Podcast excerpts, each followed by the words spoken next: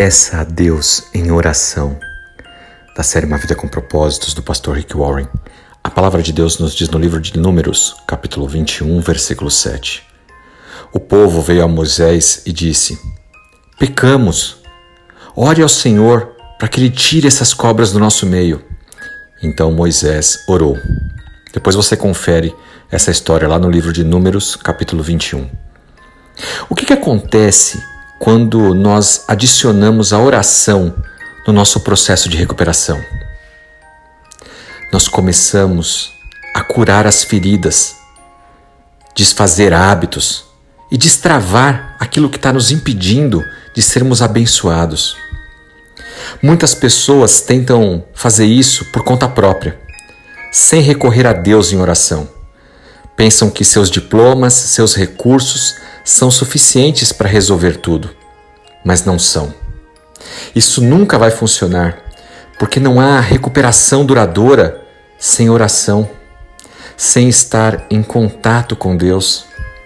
Existem muitos exemplos de oração que levam à recuperação na Bíblia. E um exemplo é esse que nós acabamos de ler, encontrado no Antigo Testamento. Depois que Deus resgatou os israelitas lá do Egito, o povo estava escravo ele levou esse povo rumo à terra prometida. Mas por conta da desobediência do povo, houve um atraso de 40 anos para chegar na terra prometida. Esse atraso foi culpa deles. Eles não gostavam de onde eles estavam, não gostavam da comida, do maná que Deus providenciou para eles todos os dias. Então a Bíblia diz que o povo estava desanimado. E o que fizeram?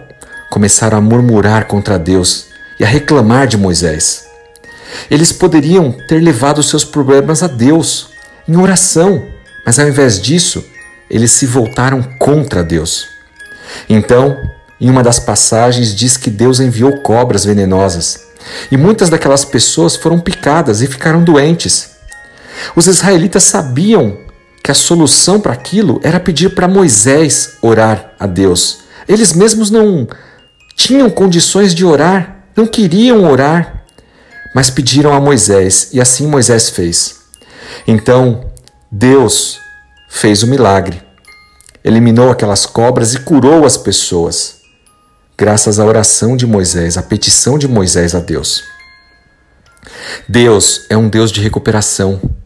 Na verdade, toda a missão de Jesus foi e é uma missão de busca e recuperação buscar e salvar os perdidos. Depois você confere lá no livro de Lucas, capítulo 19, versículo 10. Talvez você esteja se sentindo perdido ou desanimado hoje. Você esteja pensando: como está demorando para chegar a minha bênção? Eu deveria talvez estar em tal estágio da minha vida, mas as coisas não aconteceram como eu planejei. Agora já estou velho, não consigo mais. Eu poderia isso, eu poderia aquilo. Ah, se não fosse aquilo. Mas nós devemos lembrar que tudo o que nós temos vem de Deus. Talvez as provações, as dificuldades pelas quais você está passando agora sejam para te fortalecer. Coloque Deus em primeiro lugar em sua vida. Não importa que tipo de atraso ou dificuldade surja, há sempre tempo para se recuperar e voltar ao caminho quando você se volta para Deus em oração. Lembre-se disso. Deus é contigo.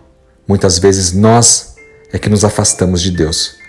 Que o Espírito Santo de Deus possa falar ao seu coração, possa te dar novo ânimo para seguir em frente, mas especialmente para que você volte a ter comunhão com Deus através da leitura da Sua palavra, da meditação em Sua palavra, especialmente da oração. Fale com Deus, coloque suas petições, suas necessidades Confesse seus pecados, suas transgressões.